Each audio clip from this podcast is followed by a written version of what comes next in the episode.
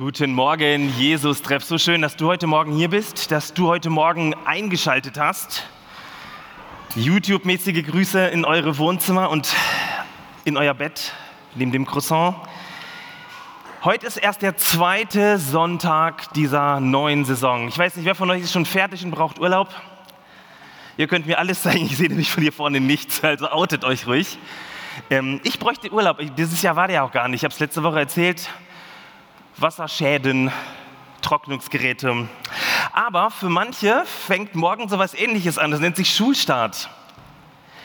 Ähm, eine Einschulung, Julia, du bist doch morgen an der neuen Schule tätig, ne? Und viele Lehrerinnen und Lehrer in, unserem, in unserer wunderbaren Gemeinde auch. Die Ferienleute sind endgültig vorbei für die allermeisten von uns. Aber diese Wochen sind so dermaßen super. Nächste Woche Sonntag nach dem 11 Uhr Gottesdienst der Kesselkirchenknall. Wir haben so lange darauf gewartet. Nachdem wir uns sozusagen entschieden haben, nicht mehr Jesus-Treff, sondern Kesselkirche zu heißen, kam Corona. Und da macht man erstmal nichts. Da liest man nur Horrornachrichten in den Zeitungen. Und jetzt, wenn das Leben sich so ein bisschen daran angepasst hat und wir jetzt wieder Gottesdienste im Witzemann machen, das ist der zweite Gottesdienst seit dem 8. März, Nächste Woche der Kesselkirchenknall. Ich freue mich drauf. Ich hoffe, du bist da. Nach dem 11 Uhr Gottesdienst. Du machst es genau richtig. Du bist genau in der spannendsten Zeit des Jesus-Treffs dabei. Und jetzt zurück zum heutigen Sonntag. Ein Start der GL-Predigtreihe Kesselkirche Nachfolge. Heute der erste Sonntag, dreimal um das Thema Nachfolge. Ich möchte, bevor ich loslege, mal so ein Stimmungsbild in der Gemeinde versuchen herauszufinden. Ähm, wie wichtig ist dir das Thema Nachfolge in deinem Leben? Ich möchte dir vier Antwortmöglichkeiten geben. Bitte nicht rufen, sondern einfach aufstehen. Ähm, weniger Aerosole, okay? Also, hör kurz zu. Erstens extrem wichtig, zweitens schon wichtig, drittens geht so und viertens spielt kaum eine Rolle. Also, wie wichtig ist dir Nachfolge? Ich fange mal mit erstens, extrem wichtig. Steh doch mal kurz auf. Das sieht man bei YouTube nicht, glaubt mir. Keine Sorge. Okay. Zweitens, schon wichtig. Drittens, geht so.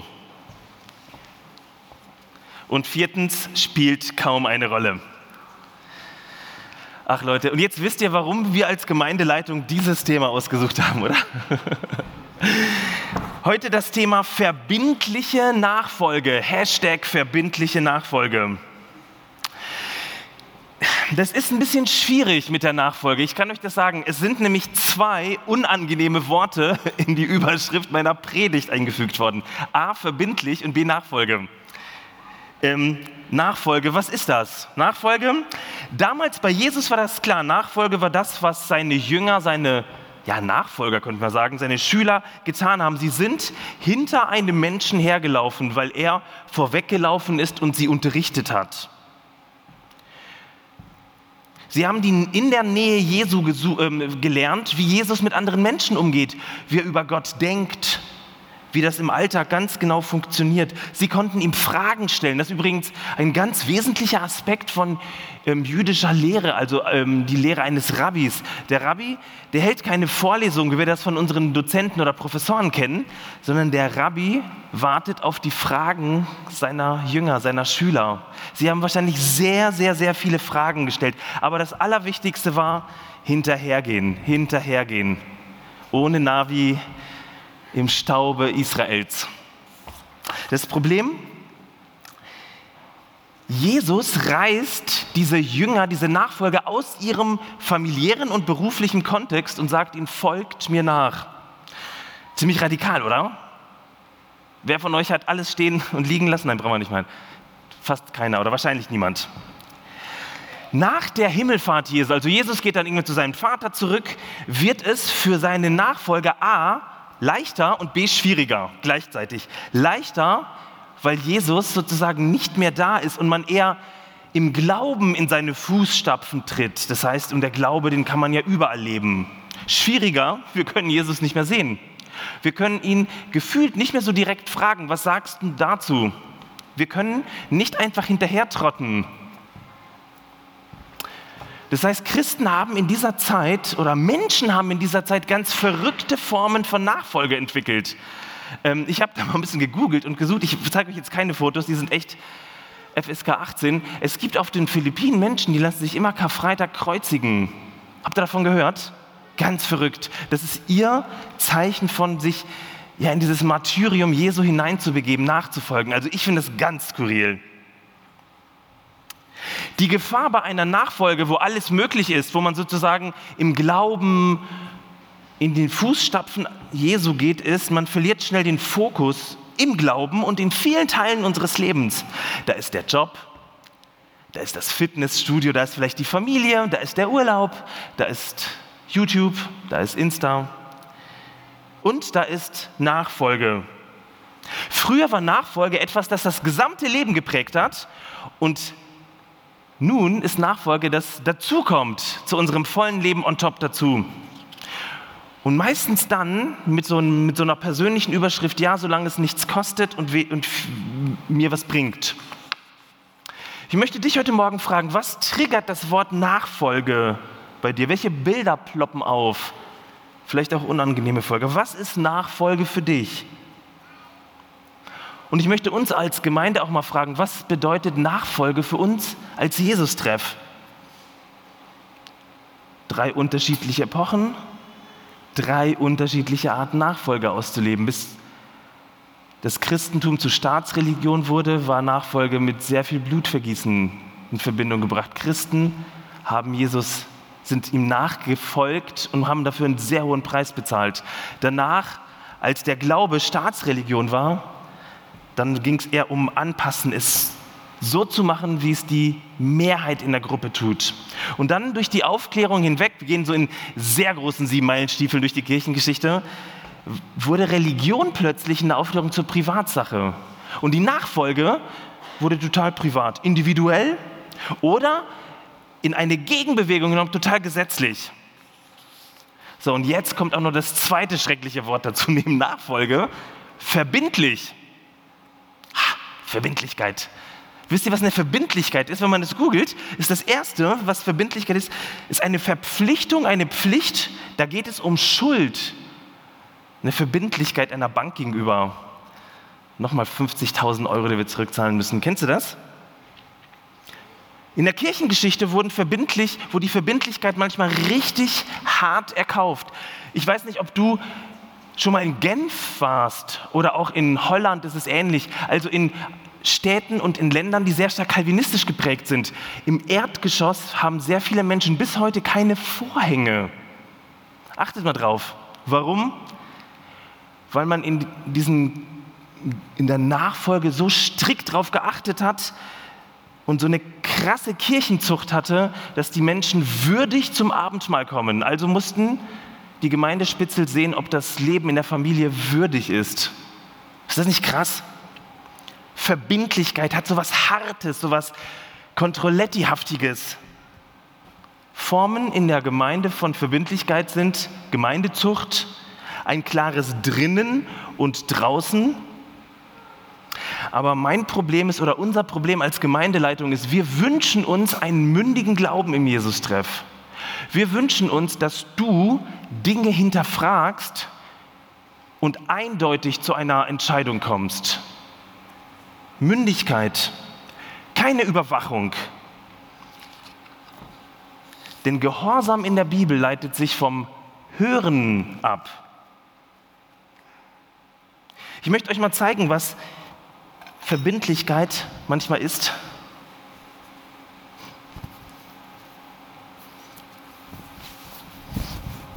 Oh.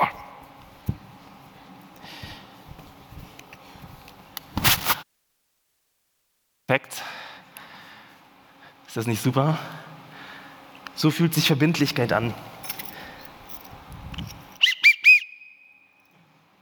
Bitte Ruhe.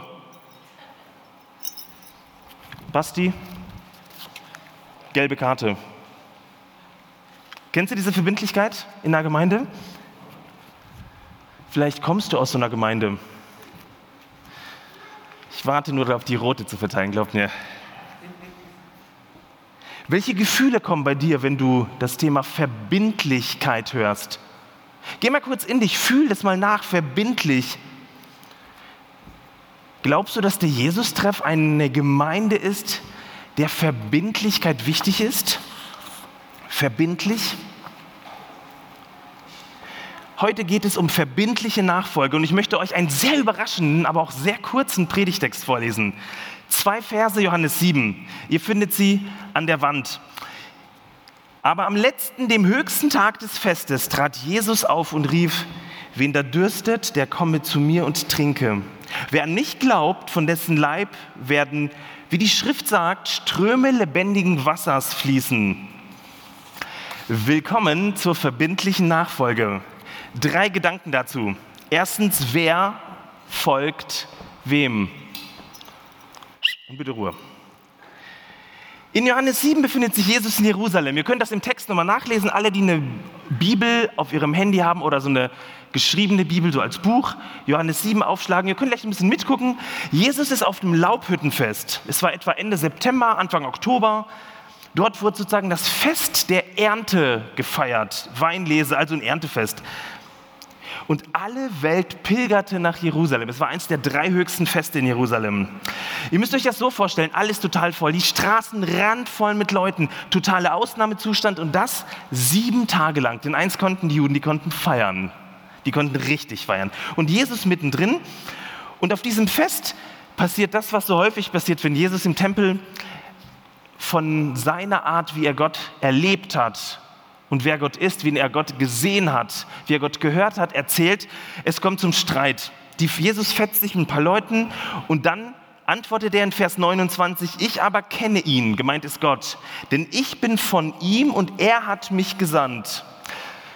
So mal ganz langsam. Jesus ist also die Person, die von seinem Vater, der Ich bin da im Alten Testament genannt wird, JHWH, bekannt auch als der Schöpfer, oder kurz Gott, der aus Liebe und Leidenschaft auf diese Welt kam, also gesandt wurde. Warum? So, und jetzt wird es spannend. Jetzt ist die Frage, wie du, welches Gottesbild du hast, das erste, oder was Verbindlichkeit für dich bedeutet, ob das sowas ist hier. Ich habe in der Vorbereitung mal einen Spaß erlaubt und das Wort Verbindlichkeit im Alten und Neuen Testament gegoogelt. Trefferanzahl null. War wahrscheinlich irgendwie erwartbar. Dann habe ich mich gefragt, was heißt denn Verbindlichkeit? Was, wie wird das, welches andere Wort wird dafür in der Bibel verwendet? Das ist ganz verrückt. Hinter dem Wort Verbindlichkeit steckt das Wort Treue. Und es kommt über 170 Mal in der Bibel vor. Treue, der biblische Begriff für Verbindlichkeit. Und jetzt die größte Überraschung. Treue ist zuallererst die Eigenschaft Gottes und nicht der Gemeindemitglieder. Verstehst du das? Wenn von Gott die Rede ist, dann wird von einem treuen Gott geredet. Gott, der Israel die Treue hält. Das Volk wird eher als untreu beschrieben. Nur mal kurz zur Situation. Alle pilgern ins, äh, nach Jerusalem zum Laubhüttenfest und leben dort, wie Jesus die Treue Gottes in Person vorlebt. Das ist interessant. Treue hat den Aspekt, dass jemand dranbleibt, in Verbindung bleibt. Das heißt, Gott geht auf die Menschen zu, zu ihnen, auf sie zu. Das ist die Bewegung Gottes in Jesus. Auf uns zu. Treue aus der sichtbaren Realität Gottes in die sichtbare Realität der Menschen. Ich möchte mal die Frage stellen, hast du je darüber nachgedacht, wer eigentlich wem folgt? Wir machen uns im Glauben so viele Gedanken wie wir, voller Kraft und voller Reinheit und Power unserem Gott folgen. Dabei ist es gerade Gott, der auf uns zugeht, ständig in Bewegung ist. Das kannst du im Johannesevangelium nachlesen. Im Kapitel 7 ist es Jesus, der auf dieses Fest zu den Leuten geht. Kapitel 4. Jesus geht zu einer Frau an einem Brunnen in Samarien. Ein Kapitel später, Jesus geht zu einem Kranken hin. Das geht die ganze Zeit. Gott ist in Bewegung auf uns zu. Ich frage dich, wer folgt eigentlich wem?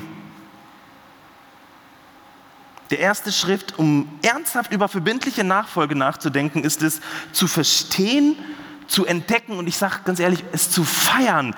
Gott geht uns nach in einer Treue und Verlässlichkeit, die wir im Ansatz nicht mal erahnen. Ist das nicht verrückt? Sein Ziel ist in Verbindung sein mit uns. Verbindlichkeit als in Verbindung sein. Verbunden, Verbindung, verbindlich. Nochmal, Verbindung, verbunden, Verbindung, verbindlich. Okay, das ist soweit klar. Mein zweiter Punkt. Ja, ich will. Ja, ich will. Schaut euch mal folgende Folie an. Ach, das war schön. Das war meine letzte Jesus-Treff-Hochzeit, wenige Tage vor der Koronisierung dieser Welt, Ende Februar. Lena und Felix in Degerloch. Eine schöne Hochzeit. Und nächste Woche geht es gleich weiter mit Stefan und Franzi. Ich frage dich, warum machen Menschen sowas? Also gerade der mittlere mit der rechten. Warum machen die sowas? Vor vielen anderen Erstmal investieren die sehr viel Geld. Für einen Schwaben schon fast ein K.O.-Kriterium, ist nichts zu tun. Vor vielen anderen versprechen sie sich gegenseitig, sowas wie aufeinander Rücksicht zu nehmen, an ihrer Liebe zu arbeiten, dazu lernen zu wollen. Jetzt hört euch das mal an. Sich gegenseitig zu vergeben, sich ein ganzes Leben zu helfen und zu fördern und noch so viele andere Sachen. Und das machen sie öffentlich vor Leuten und vor Gott. Wisst ihr, das ist ein Trauversprechen und manchmal lese ich das den Paaren auch vor und wie antworten sie dann? Ja, wenn es sein muss. Habt ihr das mal erlebt? Ja, wenn es sein muss. Oder ja, weil ich gerade Zeit habe und nichts Besseres zu tun habe. Oder ja, weil ich so richtig Bock auf dich habe. Kennst du das? Oder auch möglich ja, ja, ja. Nein, Paare sagen ja, ich will. Ja, ich will. Ich möchte dir jetzt meinen Hauptsatz dieses Punktes verraten, der heißt, Nachfolge wird da verbindlich, wo wir auf die Liebe und Treue Gottes antworten. Nachfolge wird da verbindlich, wo wir auf die Liebe und Treue Gottes antworten. Wir erwidern Liebe, wir erwidern Leidenschaft, wir erwidern. Merkst du? Es ist wie so ein Echo, das von uns zurückkommt, wenn wir es gecheckt haben, was da eigentlich passiert. Im Predigtext sieht das so aus, das ist der letzte und höchste Tag dieses ähm, Laubhüttenfestes. Die Stadt ist brechend voll. Überall laufen Leute mit so Palmwedel und anderen Zeugs und machen gute Stimmung. Maximale Erwartung. Auf diesem Fest geht ein Priester mit so einer mit so einem Krug, goldenen Krug, der etwa so ein Liter, so wie die Wasserflasche von einem Keyboarder, ähm, die man so ins Fitnessstudio mitnimmt oder ins Auto. So etwa ein, anderthalb Liter passen da rein. Er geht mit diesem goldenen Krug richtig feierlich vom Tempel oben in Jerusalem auf den Berg runter zu der Quelle Siloa. Die liegt ziemlich weit unten in der Altstadt. Siloa war eine ganz wichtige Quelle. Dort hat man Könige gesalbt, also wirklich sehr ähm, voller Traditionen und guter Geschichten. Wasser, stell dir mal Folgendes vor, es ist immer noch Israel, es ist eine Wüstengegend. Während der Priester nun dieses kostbare Wasser hochholt, jubelt ihm die ganze Menge zu. Das ist wie so eine Prozession, richtig cool. Und dann läuft er mit diesem Krug eigentlich zum Brandopferaltar und opfert dieses lebendige, dieses frische, dieses gute Wasser Gott. Die levitische Lobpreisband spielt auf ihren Flöten, das war damals ganz üblich, und die Gemeinde singt Psalm 113 bis 118. Und das war der Höhepunkt des Festes. Und nun kommt Jesus. Da heißt es, er aber am letzten, dem höchsten Tag des Festes, trat Jesus auf und rief, wen da dürstet, der komme zu mir. Hörst du, was Jesus sagt? Sind das Worte eines Schiedsrichters? Pass mal auf, Freundchen. Sind das Worte eines Richters, der von oben genau schaut, völlig unempathisch und ohne Barmherzigkeit, was wir denn so tun? Oder sind das Worte eines Polizisten, der für Recht und Ordnung, Zucht und Ordnung sorgen will? Nein, es sind leidenschaftliche Worte eines Gottes, der verbindlich treu ist. Es sind Worte der Liebe und es sind Worte, die etwas Neues in uns tun wollen. Die wollen die Sehnsucht nach Leben in unserem Leben stillen. Spannend, ne? Nachfolge wird da verbindlich, wo wir auf die Liebe und Treue Gottes antworten, wo wir unseren Durst gestillt bekommen. Was ist deine Antwort auf die Frage Jesu? Der komme zu mir und trinke auf diese Einladung Jesu. Ich meine nicht die Antwort, die wir vielleicht früher mal gegeben haben, als wir noch jugendlich waren und so ein bisschen im Glauben, die Jugendgruppe war halt so cool sondern ich meine die Antwort, die wir unserem Partner jeden Tag geben.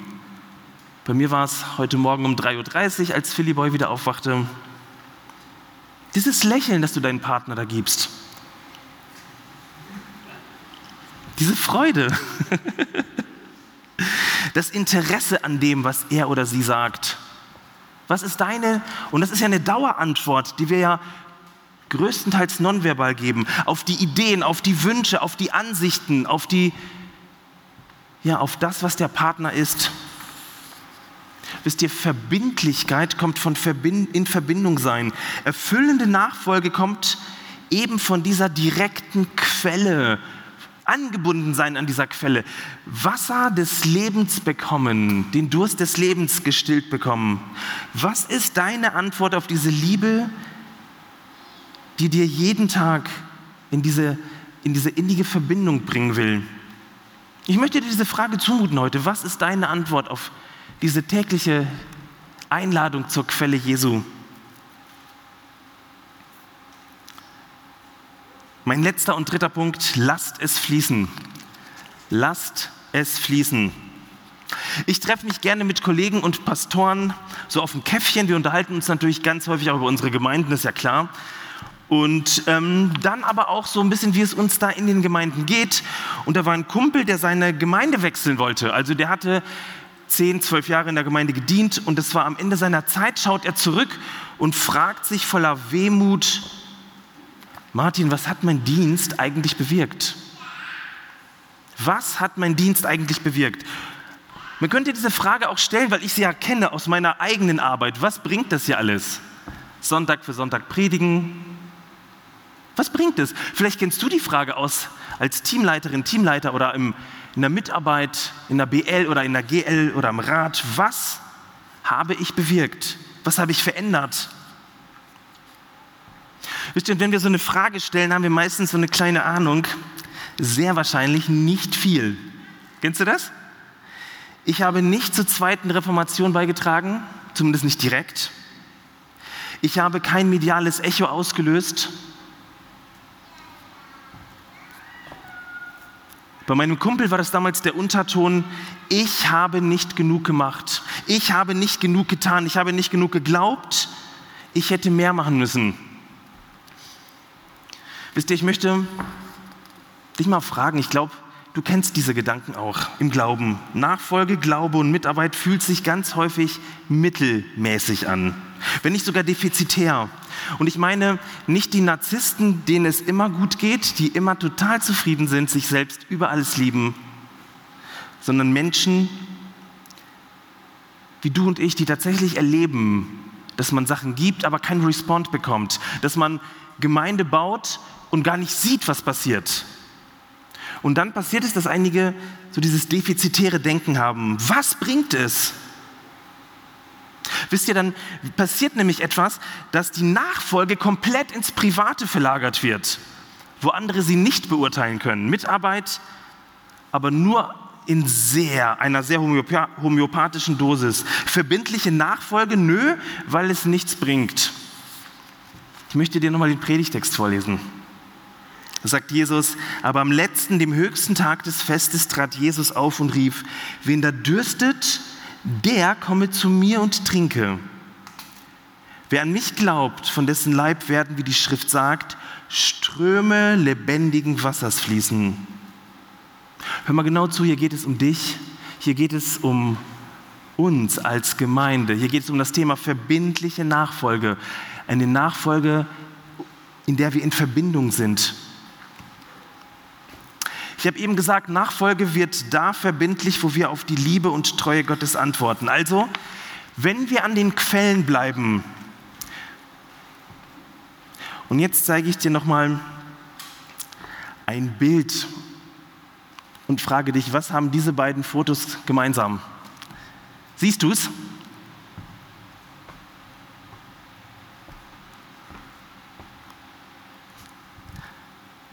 Was haben diese beiden Fotos gemeinsam? Du kannst sagen, da sind Farben drauf. Richtig. Jesus zeigt uns, was Nachfolge bringt. Lass das Foto einfach mal stehen. Aus der Verbindung, sagt Jesus, aus einer Verbindung mit ihm, aus dem Dranbleiben an der Quelle, passiert ein Wunder. Und das haben die Leute ganz bewusst gehört, denn es war ein Wüstenstaat.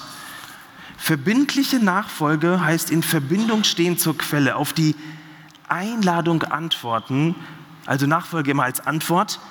Und dann passiert ein Wunder, dass aus unserer Nachfolge, die oft sehr stark so fokussiert ist, dass wir erleben, dass wir selber zur Quelle werden.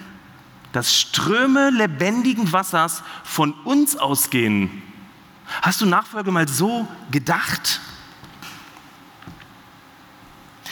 Der Jesus-Treff als ein Ort, wo so viele Quellen zusammenkommen, die in diese Wüsten von Gedanken, von Beziehungen, von Menschen in Stuttgart hineinfließen. Der Jesus-Treff ein Ort, wie die Neckarquelle in Schwenningen. Guck mal, seht ihr diesen Tümpel hier? Das sieht doch erbärmlich aus, oder? Sieht doch nach nichts aus. Ist es nicht genau so mit uns als Quelle? Wir stellen unser Licht immer sehr stark unter dem Scheffel. Nachfolger heißt auch, ich kann das nicht. Was bringt es? Jesus sagt, du bist eine Quelle, aus der Ströme lebendigen Wassers fließen. Denn wir haben kaum eine Ahnung, dass dieses Wasser dass da irgendwo hinten in so einem ganz komischen Ding, was da in den 80er, 90er Jahren gebaut wurde, rausfließt, bei Heidelberg auf einmal so aussieht. Dasselbe Wasser, das in Verbindung bleibt zur Quelle, wird zu einem Riesenstrom für die Schifffahrt im Sommer zum Baden, für Fische, Weinberge ab Bad Cannstatt, vielleicht sogar früher, zäumen den Neckar. Dieses eine Wasser, das aus dir sprudelt, ist an Stellen, wo du noch nicht mal denken kannst, ein Riesenfluss, Segensfluss in dieser Gemeinde und in der ganzen Welt. Wir sehen noch nicht mal, was dieses Wasser in unserem Leben, in unseren Familien, im Sportverein, aber genauso im Jesus-Treff bewirkt. Ich möchte dir ein Beispiel geben. Wir haben aus der Not heraus, als wir keine Gottesdienste ab dem 15.03. hier im Witzemann feiern konnten, so nach ein paar Wochen den Wunsch gehabt, okay Leute, wir wollen anderen helfen. Uns geht's dreckig, aber andere noch viel, viel, viel schlimmer in der Corona-Zeit. Die haben gar kein Geld. Also hatten ein paar echt mutige Leute die Idee, lasst uns sowas wie einen Blick über den Kesselrand wagen. Kohle sammeln für Leute, für Projekte, die wir unterstützen, die das so viel mehr brauchen als wir. Erinnert ihr euch, in den Gottesdiensten wurde darauf, äh, dazu geworben, es gab coole Videoclips und es war richtig, richtig super. Hätte jeder von euch einmal einen Klingelbeutel bekommen, hätten wir vielleicht, wenn wir ganz großzügig gewesen wären, 20 Euro reingeworfen. Wir haben über den Sommer, über das Frühjahr in den Sommer, über 12.000 Euro gesammelt als ganze Gemeinde. Seht ihr das hier? Wir fühlen uns oft so, verbindliche Nachfolge in der Gemeinde ist dann ganz häufig so, weil wir gemeinsam dieses Quellwasser Jesu anderen zur Verfügung stellen. Jeder einzeln wenig, wir alle gemeinsam viel. Segensströme. Und ich möchte dich heute einladen, dass du auf diese Fragen, die du in der Predigt gehört hast, eine Antwort gibst. Dir persönlich und vielleicht der Person, der du nachfolgst. Und dass du dich nochmal fragst, ist es ein Ja, ich muss oder Ja, wenn ich Zeit habe oder tatsächlich dieses Ja, ich will, weil ich sehe, Jesus, dass du treu bist, dass du vorangehst, dass du mir nachfolgst und mich suchst und einholst, hinterhergehst. Verbindliche Nachfolge. Ich hoffe, dass du heute einen neuen Blick den Blick Christi auf verbindliche Nachfolge bekommen hast. Und ich hoffe, dass du Bock hast, dich einzubringen, diese Nachfolge, um genau das zu erleben. Wir als Jesus-Treff werden oder nächste Woche als Kesselkirche zu Strömen lebendigen Wassers für so viele Menschen hier untereinander, aber eben auch in ganz Stuttgart und der ganzen Welt. Amen.